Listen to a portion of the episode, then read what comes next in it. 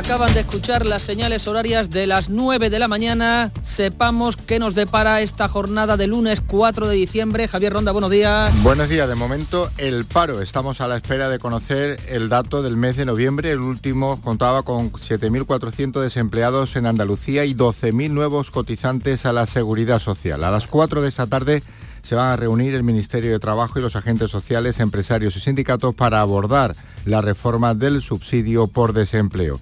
Y en una hora, a las 10 de la mañana, se celebra en Sevilla el acto oficial de la Junta por el Día de la Bandera, este 4 de diciembre, que conmemora las manifestaciones previas a la autonomía en 1977. Será en el Palacio de San Telmo con la asistencia del presidente de la Junta. Es el acto central de una jornada que se va a desarrollar en todas las provincias. Y el Consejo Español para la Defensa de la Discapacidad y la Dependencia analiza el tratamiento que damos los medios de comunicación a las personas con discapacidad.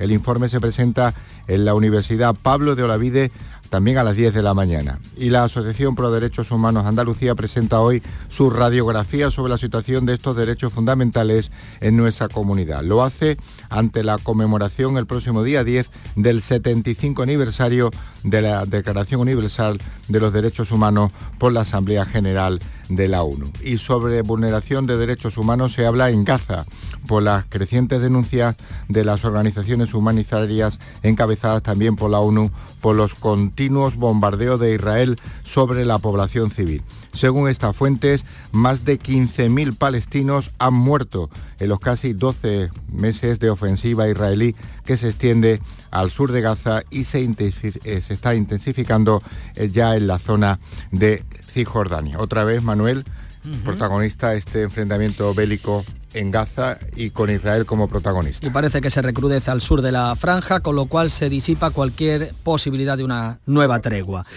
Gracias Javier y aquí tenemos ya los datos del paro del mes de noviembre. Bajó en 24.573 personas impulsado por el sector servicios. La afiliación a la seguridad social, eso sí, se redujo en 11.600 personas por la temporada baja en el turismo. Si se desestacionalizan los datos, la afiliación fue positiva con un aumento de 10.300 personas. Esperaremos a conocer los datos andaluces. Bueno, eh, no terminamos de enderezar las cifras del paro. Bueno, el gobierno está utilizando con, frecuencia estos días eh, la expresión pleno empleo. Yo creo que, a estas alturas, eh, en fin, sabemos que eso es una ficción. Eh, ojalá pudiéramos llegar a un, a un desempleo o a un pleno empleo siquiera técnico, ¿no? Pero en fin, en Andalucía y en España el paro es un problema estructural de, una dimensión enorme. Estamos a la cabeza de Europa en, desempleo juvenil de un modo desolador. Recuerdo que el Papa en algún momento llegó a decir esto es una vergüenza para todos, el paro en, España, el paro juvenil. Bueno, todo dato razonablemente positivo eh, hay que celebrarlo. Es decir, si hay 25.000 menos o 50.000 menos, pues oye, eh, mejor pero a mí que en este momento se estén peleando el Ministerio de Economía y el Ministerio de Trabajo por la forma en que se va a cubrir el subsidio de desempleo, en economía creen que, hay que incentivar, que hay que, mm, hay que estimular el espíritu de regreso al mercado de trabajo cuanto antes, en fin, eh, y, que hablen, no, no, porque nuestro objetivo es el pleno empleo, no es eh, eh, el garantizar una estabilidad para quienes no están trabajando. En fin, eh, en esto pues eh, lamentablemente sabemos que hay mucha literatura mm, y que la realidad pues es cruda. Dicho lo cual, insisto, pues eh, lo que se espera de los dirigentes es que sigan peleando y de la sociedad que siga mejorando para que se cree, porque al final no la crean los ministros ni los consejeros, la crean los empresarios y para eso hacen falta condiciones favorables. A ver, aquí os doy los datos completos. 24.573 parados menos a nivel nacional.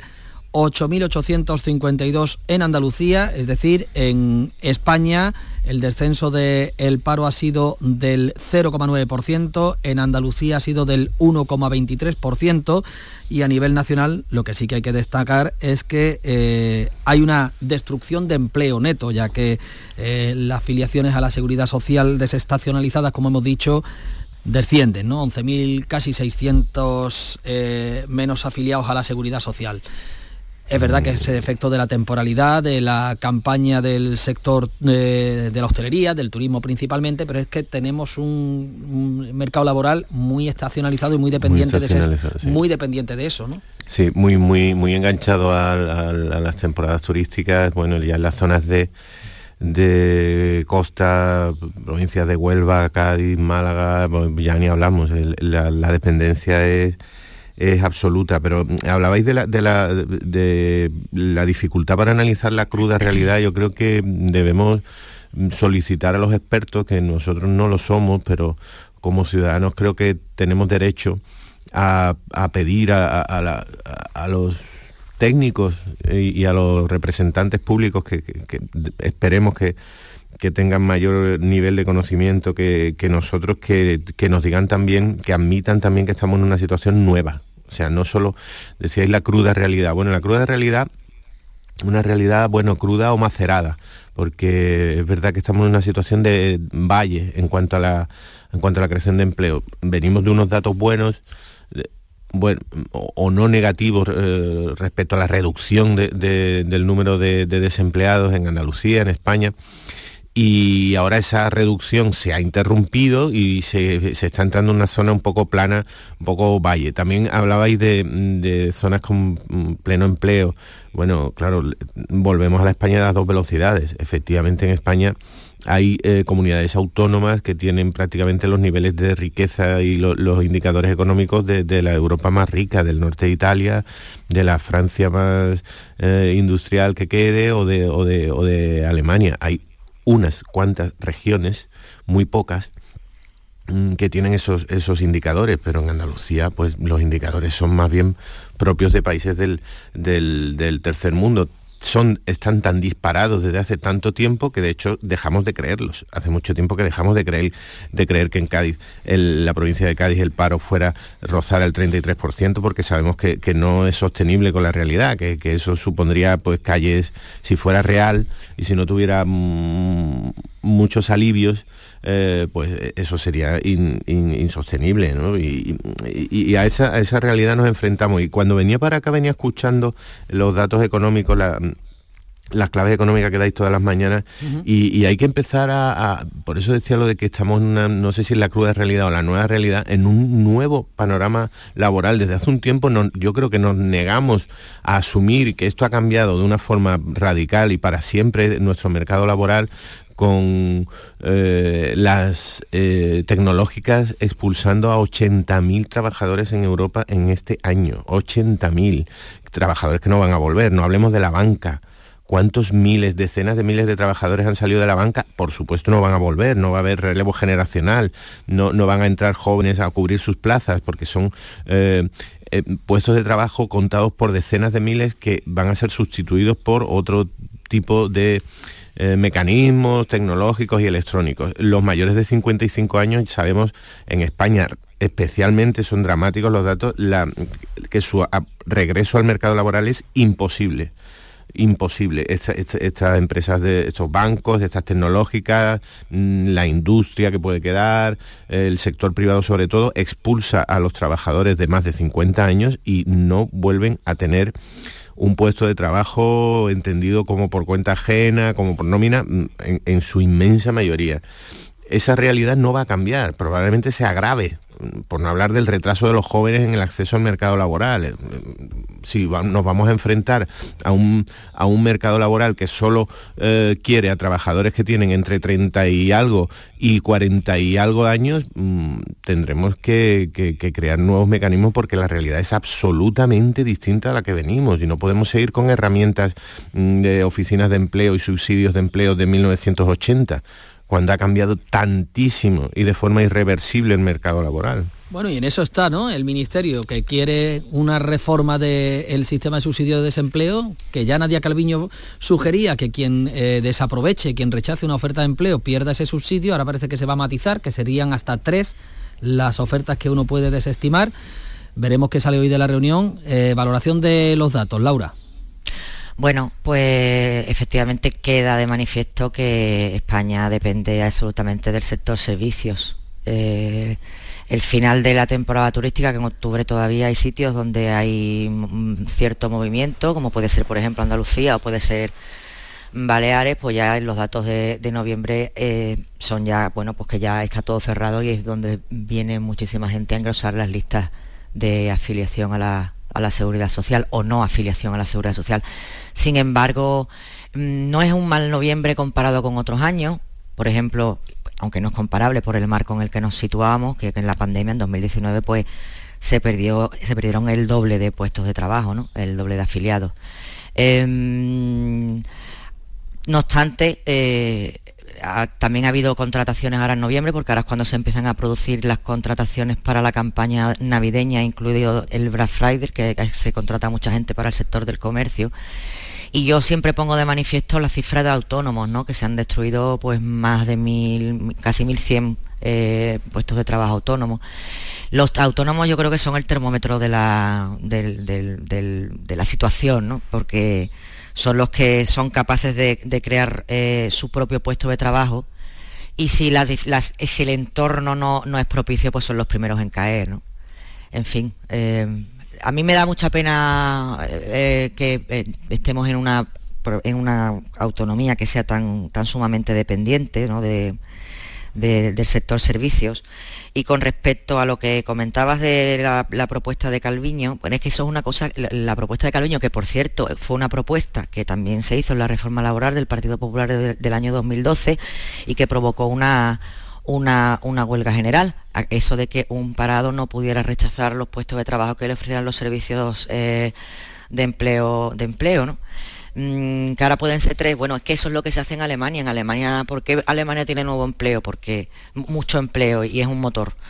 Pues yo creo que una de las claves está en que tú en Alemania no puedes rechazar un puesto de trabajo. En el momento en que tú rechaces un puesto de trabajo estando desempleado, pues te retiran la, la prestación y eso obliga a que haya muchísima ansia por trabajar precisamente por no eh, perder esas prestaciones que por otro lado en muchas ocasiones son compatibles con, eh, el, eh, con el trabajo, como parece ser que va también en la línea de lo que se está proponiendo en estos días con la reforma ¿no? aquí en España.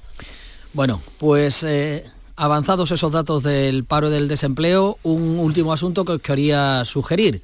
Hablemos de verificadores internacionales, un nombre propio, el de Francisco Galindo Vélez, el diplomático salvadoreño que se va a sentar a la mesa con Junts y con el Partido Socialista para hacer de observador internacional sobre el avance de esos acuerdos de investidura, un eh, hombre que tiene experiencia en la negociación entre el gobierno colombiano y las FARC, que suena más a eh, un acuerdo de paz que a un acuerdo político para la investidura y que para defender la presencia del verificador internacional han tenido que venir a Andalucía dos líderes eh, políticos nacionales. Zapatero, que ha dicho que los partidos políticos tienen la libertad y la legitimidad de elegir a quien quieran para negociar, Ione Belarra, que eh, ha dicho que le parece muy bien que haya un verificador porque no se fía del Partido Socialista, ¿no? Dos versiones bastante contrapuestas para defender este verificador.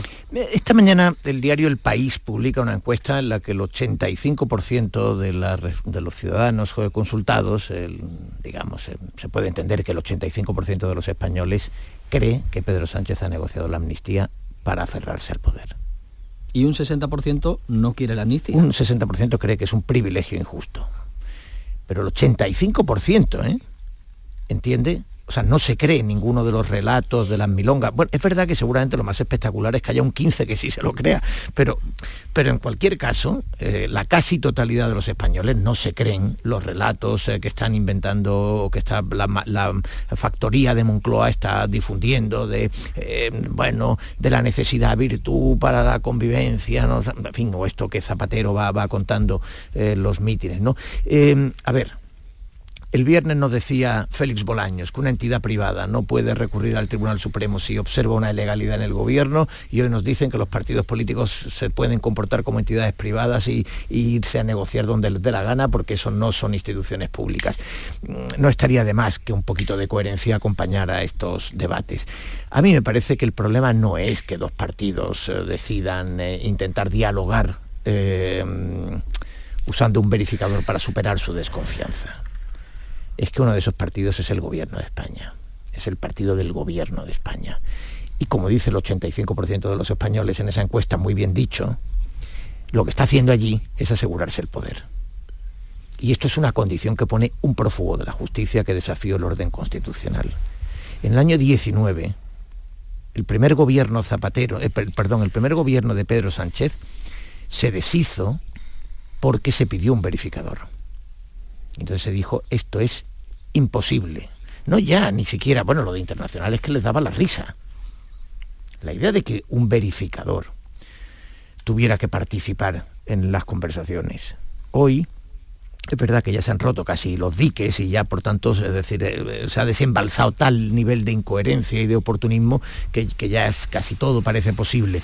Pero esto del verificador es un auténtico disparate. A mí no me gusta, nunca me ha gustado especialmente el lenguaje. Esto es una humillación para nosotros, nuestra dignidad. Bueno, eh, independientemente de la retórica con la que lo definas, esto es un disparate, es delirante, ¿no? Es decir, es absurdo por completo. ¿Qué hace el Partido Socialista yendo a Suiza a, negociar con el prófugo para que, eh, a hablar con el prófugo para que un verificador, que por cierto se publica hoy, no sé si será verdad, que su experiencia en la guerrilla colombiana fue de observador, ni siquiera fue de, director o de participante o de vocal o de, en fin, que no tuvo una actividad clara, sino que fue un observador. Eh, en fin, no sé si eso es así. En cualquier caso, es tan ridícula la figura del mediador internacional que da igual que sea un señor sin ninguna experiencia y que solamente haya sido observador en un proceso de paz en Colombia. Porque sabemos que todo esto es una mascarada, una pantomima, una escenificación exigida por Carlos Puigdemont para someter al Partido Socialista a una vieja exigencia que es simulemos que estamos entre dos estados, simulemos que estamos en un proceso de paz, simulemos que estamos entre un estado opresor y un pueblo oprimido. Y como eso es lo que hay que escenificar, hacerlo en Suiza, en una fundación que se ocupa de procesos de paz normalmente después de, escenarios violentos, con un mediador internacional, es justamente lo que conviene, para escenificar algo que no es real pero que es exactamente lo que le conviene al líder de Junts, prófugo de la justicia desde el golpe contra el orden constitucional del 17. A ver, Pepe y Laura, os voy a dar un minutito a cada uno porque pues tenemos a la espera al presidente Rodríguez de la Borbolla. Yo creo que hasta los, los votantes, no sé si militantes o simpatizantes de, los partidos que forman eh, la coalición de gobierno eh, alrededor de, Pedro Sánchez mm, han visto con bastante bochorno eh, este, este movimiento y hay que, hay que recurrir al humor por no, por no tirar, como decía Teo, de, grandes palabras, traición, humillación, eh, felonía y todo este tipo de cosas. Yo prefiero mm, quedarme con que parece un sainete, parece una obra de Berlanga y de Ascona, no sé si va, que va a aparecer por allí López Vázquez o Pepe Isbero o la Concha Velasco tan recordada estos días tan, y tan querida, porque tener unas negociaciones en secreto en el país que simboliza la neutralidad, la neutralidad y la corrupción eh, financiera también, por cierto, en este, en este mundo, con un mediador, un señor Francisco Galindo Vélez, equiparando la situación que vive España a un conflicto eh, violento entre territorios o entre distintas facciones políticas en un territorio que no se ha producido. Es todo un, disparate tal, además, ¿por qué hacerlo con tanta ocultación, con tanto secretismo? No son capaces de defender en público argumentar, justificar y presentar las decisiones que han tomado. Han decidido tener esta figura absurda eh, eh, del, del, del, relator, del mediador, y la, y la ocultan, y la ocultan, la llevan en secreto hasta horas antes de que comience la negociación. Esa es la confianza que tienen en el proceso.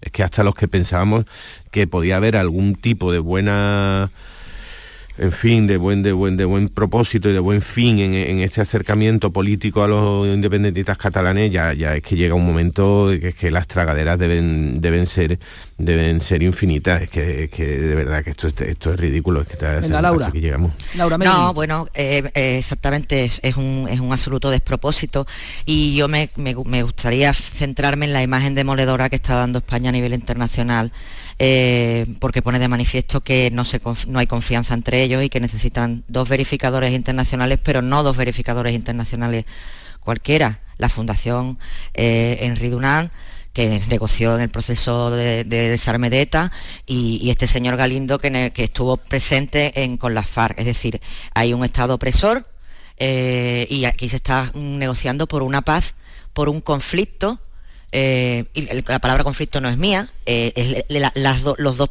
esta forma parte de los dos párrafos que envió ayer el gobierno para dar cuenta de lo que se abordó en la reunión, que se ocultó su ubicación y solo se filtró el nombre de este señor. A me parece, bueno, mm, decía Zapatero ayer que era un acto de democracia libre. Bueno, pues no sé, se pueden retorcer las palabras como se quiera, pero los hechos son los que son.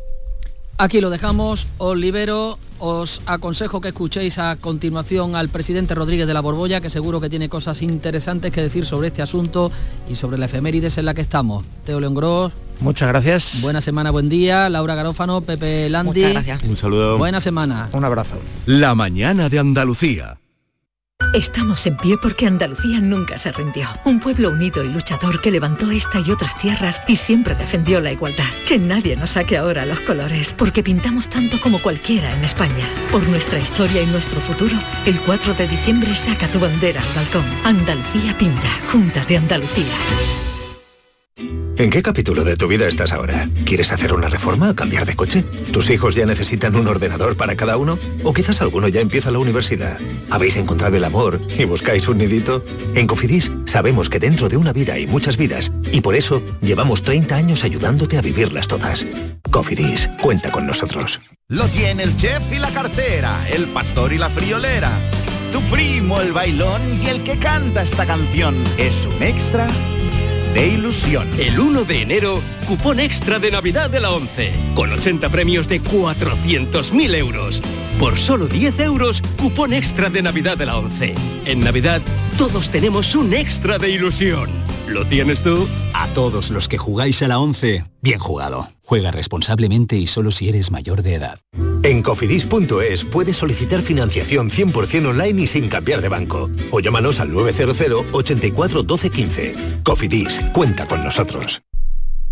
Canal Sur. La radio de Andalucía. Estás estupenda. Gracias. Medicina estética en Clínica Doctor Ortiz. ¿Tu hermana y tu hermano también? Ellos cirugía plástica en Clínica Doctor Ortiz. ¿Y el pelo de tu marido? Ah, injertos capilares en Clínica Doctor Ortiz. Ahora en Clínica Doctor Ortiz ampliamos servicios. Ginecología general, funcional y oftalmología. Seguridad, confianza y satisfacción de nuestros clientes. La diversión te llama sin remedio. Saborea cócteles únicos, vibra con la música y grita de emoción con los partidos más épicos en Sin Remedio Premium Cóctel. Ven a conocernos y no te quedes sin tu reservado. Calle Arcos 33 Los Remedios. Ya está aquí Sevilla On Ice, el parque de atracciones más divertido de la Navidad. Abierto todos los días hasta el 7 de enero en el Muelle de las Delicias. Pistas de hielo cubiertas, noria gigante de 45 metros, zona de restauración y mercadillo navideño. SevillaOnIce.com. Ven a disfrutar en familia. En el centro de salud, en el domicilio de los pacientes y en la atención a las urgencias, siempre encontrarás una enfermera para cuidar y proteger tu salud. La enfermera, tu profesional de confianza. Es un mensaje del Sindicato de Enfermería SATSE Sevilla. Diciembre en el Teatro Central en Femenino Andaluz. Danza contemporánea, teatro, electrónica y un encuentro taller en la programación dedicada a Luz Arcas y su compañía La Fármaco. Psicosis 448 con Natalia Huarte, Trilla con música de Le Parodi y Becristen, Tríptico de la Prosperidad del 13 al 16 de diciembre. Agencia Andaluza de Instituciones Culturales, Junta de Andalucía.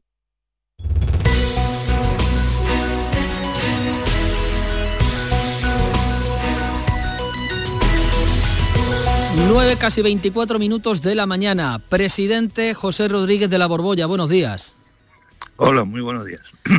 Se cumplen hoy 45 años de que se alcanzaba en la ciudad malagueña de Antequera el denominado Pacto de Antequera entre los partidos políticos, la gran mayoría de los partidos políticos que entonces eran más que ahora que había en el arco andaluz para poner en marcha lo que luego fue nuestro primer estatuto de autonomía del que usted fue precisamente uno de los padres un pacto el de Antequera que venía a consecuencia de las movilizaciones que un año antes, en 1977, se habían producido en toda nuestra tierra, que usted vivió en primera persona, que fue buena, en buena parte protagonista de ellas, para reclamar igualdad entre territorios. Señor Rodríguez de la Borbolla, ¿qué queda de ese espíritu?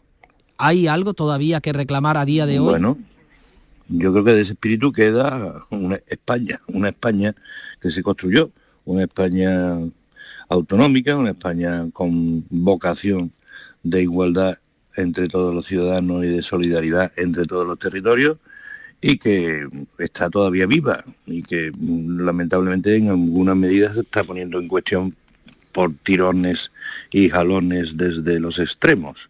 Entonces queda, queda, claro que queda, queda una historia y queda una institución. Y más concretamente, en relación con el pacto de Antequera, el pacto de Antequera fue una, una operación única en el seno de toda España. No hubo ningún acuerdo de ese nivel en ningún otro territorio. Y eso no lo hicimos. Eso, hombre, el impulso fue el impulso del 4 de diciembre del 77. Ahí los andaluces expusieron o expusimos nuestra vocación de españoles y de españoles iguales a todos. Pero luego hubo un presidente, Plácido Fernández Viaga, que en, un año y siete días, que fue lo que duró su mandato, un año y siete días, que tiene narices, en ese tiempo solo puso en marcha la ponencia del estatuto y además logró el acuerdo de 11 partidos políticos para ir por la autonomía más alta posible, más plena posible. Un acuerdo de 11 partidos políticos. Eso no se ha vuelto a repetir. Está, por tanto, en riesgo, eh, según nos apunta, en esas negociaciones que el Gobierno estaría teniendo ahora en el desarrollo de los acuerdos de investidura con los independentistas, ¿está en riesgo esa eh, España autonómica que se gestó principalmente porque Andalucía fue fiel de la balanza evitando lo que se llamó la España dos velocidades? Pues yo creo que está en riesgo, sí, está puesta, está siendo puesta en riesgo día a día y cada día con una con una iniciativa distinta, lamentablemente. Y bueno, al día, no quiero hacer comparaciones, pero sí se podría hacer comparaciones entre, por así decirlo, la altura personal y moral y recta de un presidente como Plácido Fernández Viaga y la condición acomodaticia, por así decirlo, de, de algunos de los dirigentes actuales en, el, en, España, que, que no están jugando con las cartas limpias, están, de hecho, aquí nadie se presentó a las elecciones diciendo que iba a proponer una amnistía. Y recientemente hemos escuchado a también históricos referentes en su partido, como Felipe González, decir que la, que la amnistía no es perdonar, sino que es pedir perdón, que supondría cuestionar incluso la legitimidad de nuestro, de nuestro Estado de Derecho. Mm, usted jurista, señor Rodríguez de la Borbolla, ¿cabe la amnistía en la Constitución del 78?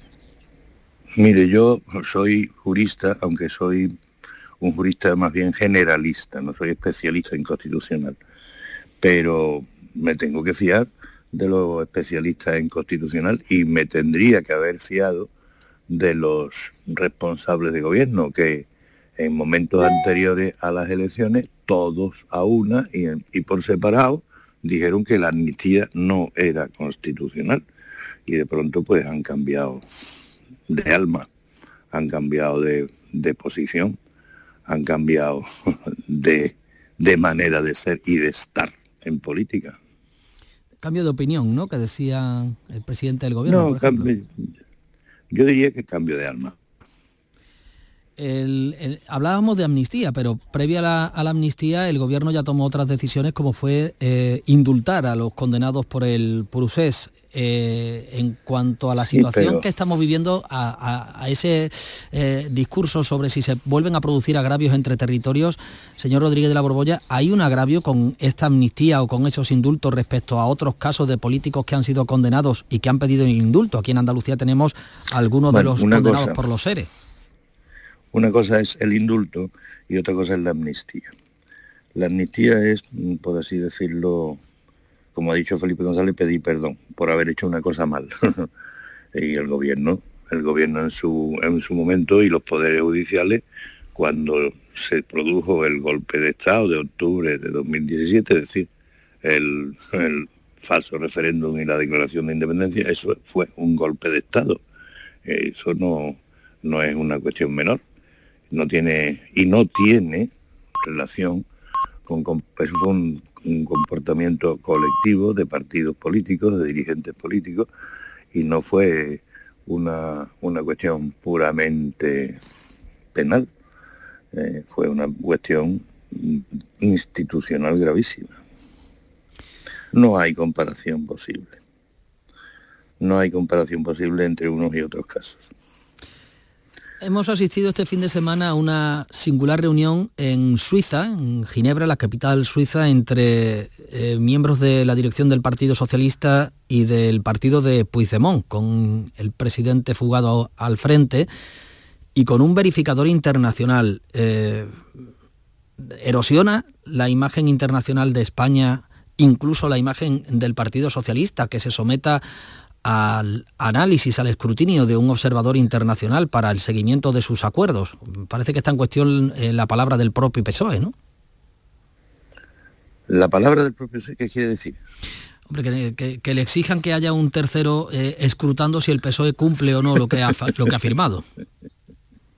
Bueno, me parece poco serio. Me parece poco serio si, si, un, si los representantes de un gobierno por sí mismos no tienen confianza en sí mismos y piden eh, la adveración de un tercero, me parece que, que reconocer de entrada que están jugando a una cosa extraña, porque no están ejerciendo eh, su papel de representantes institucionales de España, se someten a la votación de, o sea, a la opinión de un de un señor que no, sé eh, qué, qué currículum tiene de solución de, de conflictos internacionales. Que aquí no es, esto no es un conflicto internacional, esto es un, una política puesta en marcha internamente desde un gobierno que debía de representar a todos los españoles y que y servir solo al interés de todos los españoles y que se pone al servicio de la opinión de un tercero. Me parece que desvirtúa bastante el papel institucional del gobierno. En las reuniones de, eh, esta mesa negociadora en la que está el verificador y en la que están los representantes del partido de Puigdemont y también del Partido Socialista, mm, se va a hablar de un término que vienen defendiendo los independentistas como es el lawfare o algo así como la persecución judicial que dicen los eh, que fueron condenados eh, por el procés que se ha producido contra ellos. A usted que, que como hemos comentado, es jurista, lo vimos movilizarse en Sevilla con los miembros del sector, con las asociaciones de jueces y de fiscales que vienen denunciando que se... Que se y con el colegio de abogados y con los letrados de, de, los tribunales, etcétera. Así es. y, que vienen denunciando que, que, la figura de la justicia en España está en entredicho, ¿no? Que el Partido Socialista está comprando el discurso de los independentistas en este caso. Hombre, comprar. Yo creo que mm, asumir mm, un, término menos, menos hiriente. Están asumiendo un relato que es un relato de parte y es un relato además en su mayoría un relato inventado. Por ejemplo, en los textos de los acuerdos se dice firmado por ambas partes que Cataluña es el único territorio, la única comunidad autónoma eh, que tiene un estatuto mm, que no ha sido refrendado por el pueblo porque fue modificado por el Tribunal Constitucional en parte. Bueno, en Andalucía el estatuto vigente fue reformado por el Tribunal Constitucional en parte en lo que se refiere a la Confederación Hidrográfica del Guadalquivir y, está ahí y nadie se ha roto las vestiduras. Mire usted lo que dice el Tribunal Constitucional, pues será por algo. Y desde luego los artículos en los que el Tribunal Constitucional metió mano, la justificación del por qué metía mano estaba clara que el agua en, los textos de la sentencia de, del Tribunal Constitucional. O sea, no siempre están siempre están eh, diciendo que es que a ellos los tratan especialmente mal. Y la verdad es que desde mi punto de vista Cataluña, desde mi punto de vista no, y desde el punto de vista de la historia, Cataluña ha sido el territorio español en el que más guerras civiles internas ha habido a lo largo de la historia. No sé si le invitaron. Desde, desde las guerras de remensa, desde las guerras de remensa de, Juan II y que luego arregló Fernando el Católico hasta la actualidad. Mm, el país que más guerras civiles internas ha tenido en toda la historia de España. Presidente Rodríguez de la Borbolla, no sé si le invitaron ayer al acto de la Fundación Andalucía, Socialismo y Democracia, en el que se entregaban reconocimiento a Rodríguez Zapatero. A mí no me llegó ninguna invitación oficial, ¿no? Sorprende. Le digo, le digo porque no sé si ha tenido ocasión de escuchar a Rodríguez Zapatero defendiendo la presencia de ese verificador internacional en cuanto a que los partidos, dice, son libres de reunirse eh, y, tienen la legitimidad de reunirse con quien quieran y como quieran. Bueno, mm, Zapatero, lamentablemente, es uno de los principales causantes de, la situación del devenir mm, de todo el conflicto catalán. Porque alegremente en 2013, cuando se hizo en Cataluña el pacto del Tinel entre el Partido Socialista de Cataluña, eh, mm, RC, e Izquierda Iniciativa para Cataluña, eh, le dijo públicamente a Maragall, no te preocupes que en, desde el gobierno de España desde Madrid aceptaremos lo que hagáis aquí. si se empieza, si se empieza por ahí, se le empieza poniendo digamos, todos los ingredientes en el plato a quienes luego administran ese plato independentista. Le escuchamos el día que estuvo eh, secundando esa protesta de los juristas. Le escuchamos decir que con Pedro Sánchez no iría ni a coger monedas, duros, creo que dijo. No sé con Zapatero si, si iría a algún sitio, señor Rodríguez de la Borbolla. Bueno, esas cosas mm, son, digamos, salen por, la calentura que uno tiene en un momento determinado. Y si, si las condiciones cambiaran, si las mm. condiciones del entorno cambiaran, pues a lo mejor yo me, yo haría otros componentes otra, otro, pensaría en que podría hacer otras cosas. Ahora mismo, ahora mismo yo estoy, mire usted, yo estoy donde estaba antes de las elecciones eh, generales, cuando se decía que no habría amnistía, cuando se decía que no habría referéndum, eso era lo que decía mi partido. Estoy donde estaba en 2017, cuando hubo el golpe de Estado en Cataluña y en el Partido Socialista se dudaba de si iba o no a aplicar, a, autorizar que se aplicara el artículo 155. Y hubo un grupo de socialistas, de estos que ahora a, los que nos llaman veteranos, eh, que escribimos una carta a Pedro Sánchez diciendo que aplicara el 155. Y se aplicó el 155. Estoy en el mismo sitio donde estaba en relación con este problema desde hace más de seis años y desde el principio de la transición. O sea que yo no he cambiado. Han cambiado otros, ¿no, señor Rodríguez de la Borbolla? Quizá el presidente del gobierno o el expresidente Zapatero no, no tienen el mismo discurso que había antes del 23 de julio. Pues no lo tienen. No. No lo tienen. Y en este 4 de diciembre, por cerrar y por concluir, eh, presidente, ¿cree usted que es preciso que los andaluces recuperemos aquel espíritu reivindicativo que hace 46 años eh, hizo al pueblo andaluz salir a la calle para reclamar igualdad entre territorios? Mire, yo pienso que este no es un problema de territorios contra territorios. Es un problema de españoles por España. Españoles por España. No de territorios contra territorios, ni de ciudadanos de un territorio contra ciudadanos de otro territorio, ni de ciudadanos de un territorio contra el poder central, no es un problema de españoles por España. Los españoles tendrían que conjugarse, compartir mm, una idea para hacer que la España que es de todos sea de todos. No es una cuestión de, de agravios territoriales, es una cuestión de esencia democrática de este país. La voz de la experiencia, la voz eh, también de la historia. Eh, José Rodríguez de la Borbolla, presidente de la Junta de Andalucía. Gracias por haber atendido la llamada de Canal Sur Radio. Gracias a vosotros, siempre. Un saludo, un abrazo, presidente.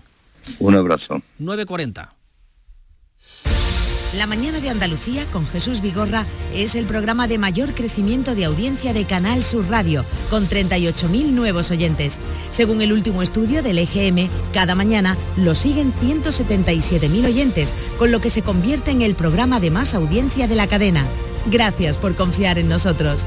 Gracias por escucharnos. Canal Sur Radio, la radio de Andalucía.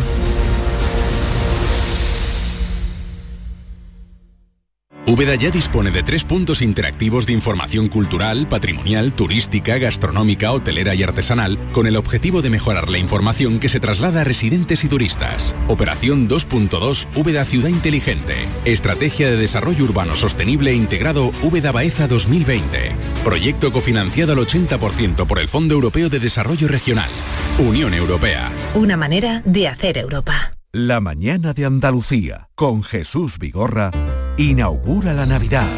Este martes 5 de diciembre, la mañana de Andalucía con Jesús Vigorra te lleva a conocer el Belén de la Fundación Cajasol, un programa fantástico con el que Canal Sur Radio te invita a preparar ya tu Navidad.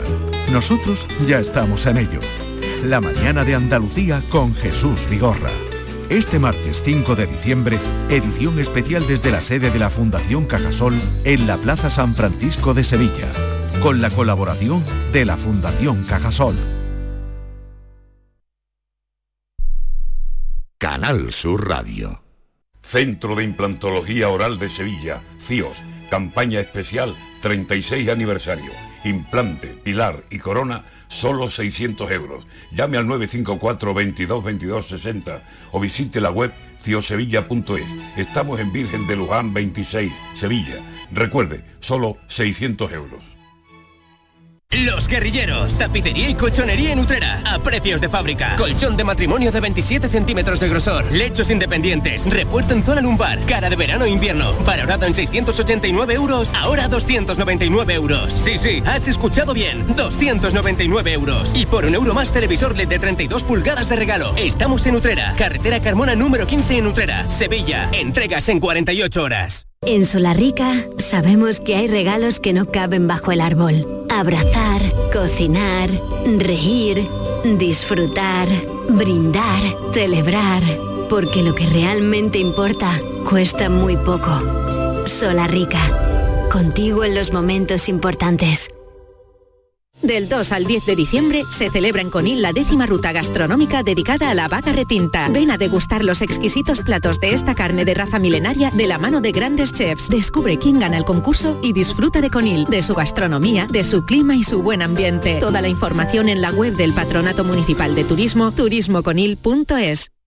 En el centro de salud, en el domicilio de los pacientes y en la atención a las urgencias, siempre encontrarás una enfermera para cuidar y proteger tu salud. La enfermera, tu profesional de confianza. Es un mensaje del Sindicato de Enfermería SATSE Sevilla. Es época de propósitos y la salud de tus piernas es importante. Ahora en Baricentro puedes ahorrar un 25% en tu tratamiento de varices sin cirugía. Únete a más de 45.000 pacientes satisfechos en toda España. Llama al 912 77 88 99 y cuida tus piernas con Baricentro. Líderes en salud vascular.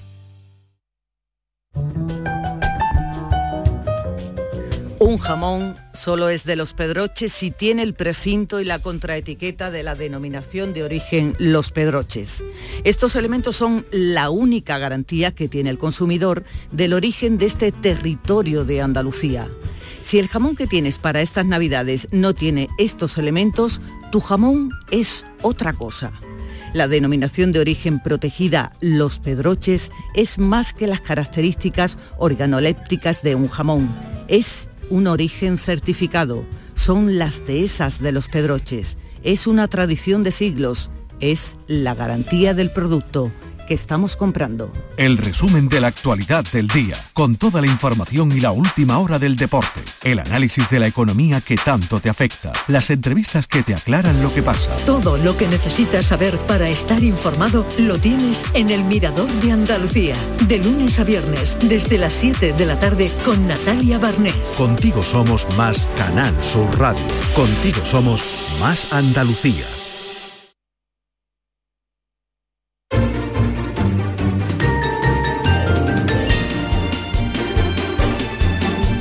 La mañana de Andalucía.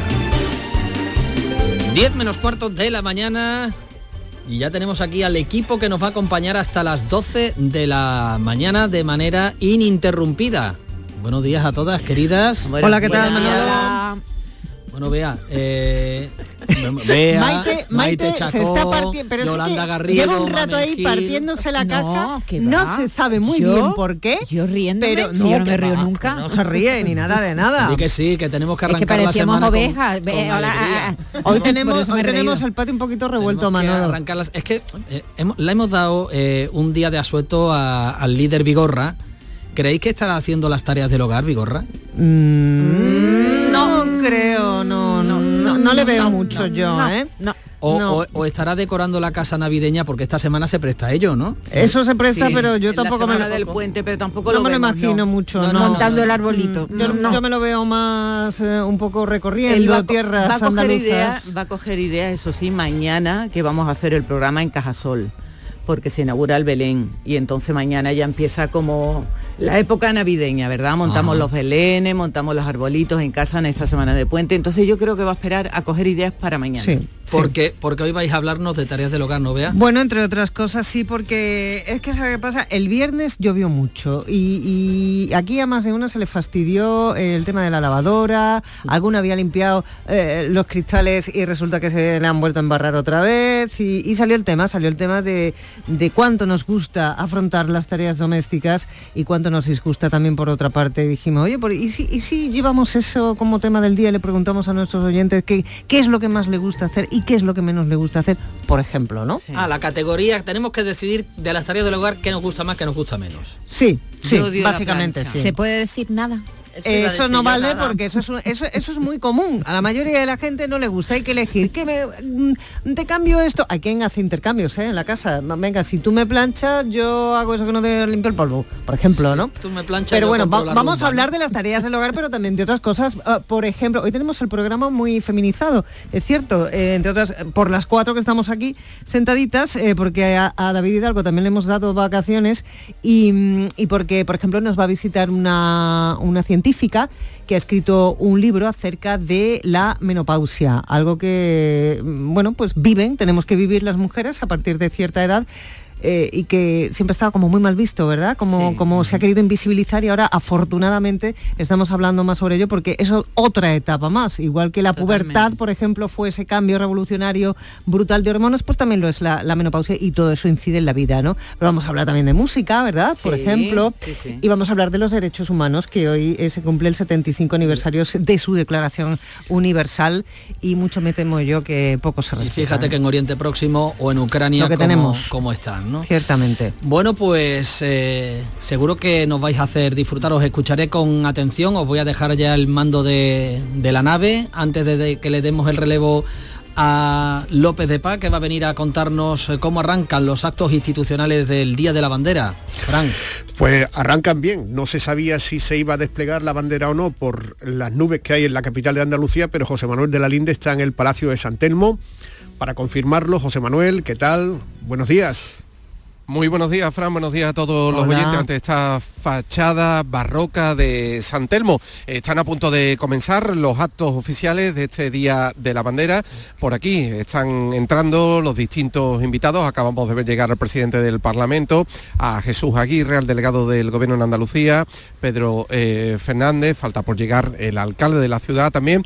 Y, y bueno, aquí justo delante de, de- en esta fachada donde nos encontramos es donde va a tener lugar el primero de los actos eh, vemos justo ahora mismo salir al balcón al presidente de la Junta, a Juanma Moreno, acompañado de Sara Varas, que va a ser, va a llevar a cabo hoy ese primer elogio a la bandera andaluza. Y como decíamos, pues aquí se va a llevar a cabo ese primero de los actos. La bandera está, digamos, ya acogida en este balcón semicircular de la fachada barroca y justo, justo ahora eh, el presidente y Sara Vara eh, la acaban de desplegar, esa bandera blanquiverde. Ahora mismo los compañeros gráficos recogiendo ese testimonio, el presidente eh, y la cantadora pues eh, saludando eh, justo cuando empieza a, llover ahora con cierta intensidad lo que tú decías Fran hay dudas sobre el segundo de los actos que estaba previsto que se va a llevar a cabo en los jardines de, de San Telmo.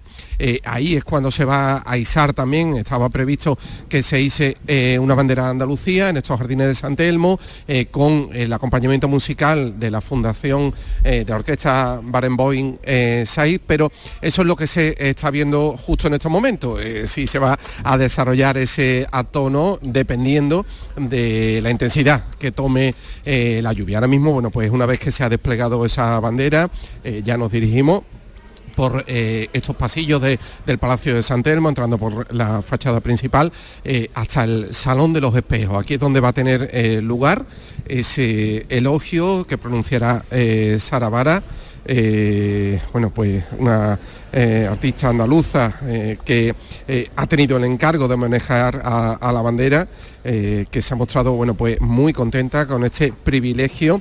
eso sí va a tener lugar aquí en, el Salón de los Espejos, pero lo que estamos pendientes también es pues, ver si se iza esa bandera justo en los jardines eh, también por donde están entrando algunos invitados.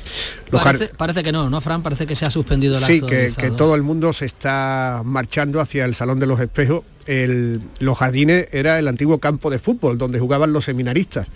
Allí es donde se encuentra el mástil de la bandera y este edificio en el año 77, en el año de la primera manifestación para reclamar la autonomía, era eso, el Seminario Metropolitano de Sevilla, hasta que eh, fue cedido a la Junta de Andalucía para instalar allí la sede de la, de la presidencia. ¿no? Y vaya imagen aérea que está ofreciendo Canal Sur Televisión del antiguo Palacio de los Montpensier y de todo su entorno. ¿eh? Sí, es un edificio singular, ¿no? Del siglo XVII, obra de Leonardo de Figueroa, uno de los edificios civiles, ¿no? Más, más importantes de toda Andalucía. Se creó para universidad de mareantes, para que se formaran los marineros, ¿no? a los niños huérfanos los llevaban a estudiar allí. Después fue eh, sede chica de los Montpensier, fue como una especie de, corte. pequeña corte en, rebeldía con la corte madrileña. En rebeldía, esto sí que era una tensión territorial, la de los Montpensier. Eh, después fue seminario y ahora eh, sede de la presidencia de la Junta de Andalucía. Se ha ido José Manuel todo el mundo, ¿no? Para adentro, ¿no? Sí, sí, ya tenemos confirmado que se suspende este acto exterior. Claro, todos los invitados que habían ido entrando por estos eh, jardines, pues quedan, están ocupando ya sus asientos en el Salón de los Espejos, donde sí se va a desarrollar ya por completo este acto a partir de, las 10 de, la mañana. Eh, bueno, como decíamos, mm, por hacer un símil, estábamos aquí hoy como, como las cofradías, ¿no? Viendo si se hacía afuera, si se salía, si no se salía. Bueno, pues finalmente se ha decidido suspender este acto en, los jardines, donde bueno pues eh, también estaban ya ocupando todos eh, sus lugares pues todos estos invitados, personas eh, de la política, representantes de todos los grupos políticos en el Parlamento de Andalucía, distintos consejeros, todo el Consejo de Gobierno que asiste hoy también a este segundo acto de homenaje con motivo del 4D del 4 de diciembre. José, es importante lo que acabas de decir. En el acto institucional del Día de la Bandera están representados todos los partidos porque ayer vimos división en la presencia de los partidos políticos en las movilizaciones que se eh, celebraron en la víspera de este 4D. ¿Hoy están todos en el acto institucional? Están invitados. Eh, ver si asisten o no, pues algo que tendremos que, comprobar. Hemos visto entrar al portavoz del Grupo Socialista, Juan Espada, hemos visto entrar al portavoz de eh, Por Andalucía, José Ignacio eh, Sánchez, eh, nos queda comprobar, una vez que todos los invitados estén en sus asientos, eh, si asisten o no el resto de, grupos políticos, ¿no? Eso será que algo que, constataremos ahora cuando comience el acto, porque de momento, bueno, pues hay cierto barullo, todavía mm, los invitados no se han sentado y no podemos dar fe de ello. Un 4 de diciembre que llegó a ser festivo en Andalucía antes de que se nombrara el 28 de febrero como Día de, Andalucía. El, movimiento andalucista siempre ha reivindicado el 4 de diciembre, de hecho fue el, mm, el, líder del Partido Socialista de Andalucía, después Partido Andalucista, Rojas Marco, el que le propuso a Juanma Moreno que el 4 de diciembre tuviera cierta entidad, ¿no? Y como no podía ser nombrado segundo día de Andalucía, pues se le nombró Día de la Bandera, para recordar aquellas manifestaciones a las que asistió Maite Chacón. Claro, contigo. Íbamos juntos. En un carrito, ¿no? no, no, en un carrito no. Yo asistí ya siendo consciente.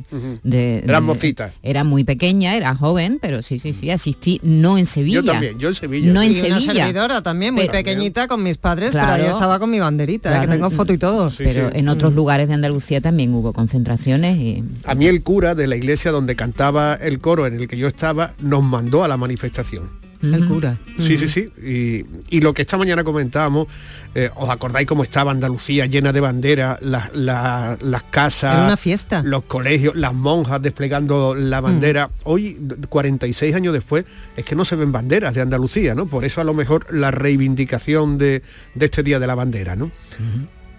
Y, ese espíritu mm, parece que estaba un poco anestesiado, Frank, no sé si con las reclamaciones políticas que está habiendo eh, por las concesiones con los independentistas eh, podría revitalizarse, ¿no? Eh, es lo que estamos pulsando a lo largo de la jornada de ayer y a ver a partir de, estas fechas qué puede suceder, ¿no? Sí, sí, sí, porque esto parece que puede ser una raya en el agua, ¿no? De todas maneras, los más nostálgicos recuerdan aquellos tiempos primeros de la, de la autonomía, sobre todo el 4 de diciembre, a mí me parece que fue la manifestación más numerosa de cuantas se han celebrado en Andalucía eh, o, el día en el que salió más gente a la calle en Andalucía, ¿no? ¿Tú te acuerdas también? Me acuerdo perfectamente porque además había personas mayores, niños, muchísima gente. Era una fiesta.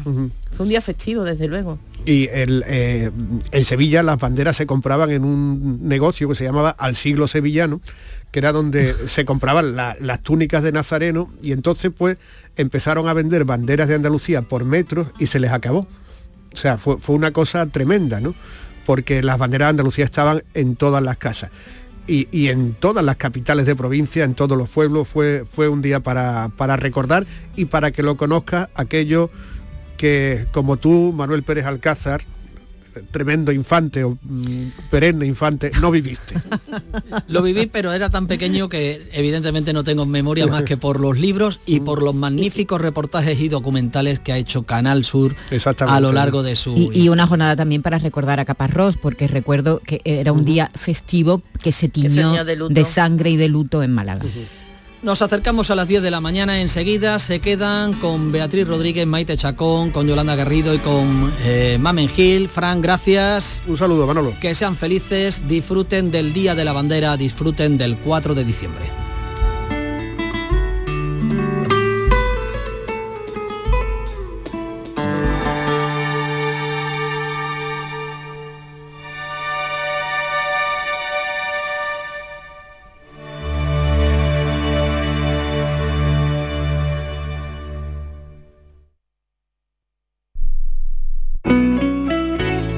Sur Radio.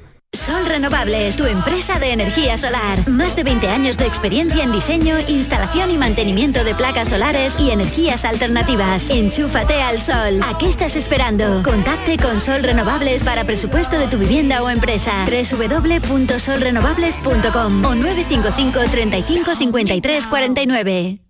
Del 2 al 10 de diciembre se celebra en Conil la décima ruta gastronómica dedicada a la vaca retinta. Ven a degustar los exquisitos platos de esta carne de raza milenaria de la mano de grandes chefs. Descubre quién gana el concurso y disfruta de Conil, de su gastronomía, de su clima y su buen ambiente. Toda la información en la web del Patronato Municipal de Turismo, turismoconil.es.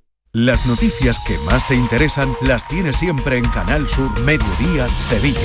Y este jueves te llegan desde El Pedroso, que celebra la Feria de Productos Típicos y Artesanales de la Sierra Morena de Sevilla la 27 Feria de Muestras de Productos Típicos y Artesanales de la Sierra Norte de Sevilla. Canal Sur Mediodía, Sevilla. Este jueves desde las 12 en directo desde el Ayuntamiento del Pedroso, con la colaboración del Ayuntamiento del Pedroso. En el centro de salud, en el domicilio de los pacientes y en la atención a las urgencias, siempre encontrarás una enfermera para cuidar y proteger tu salud. La enfermera, tu profesional de confianza.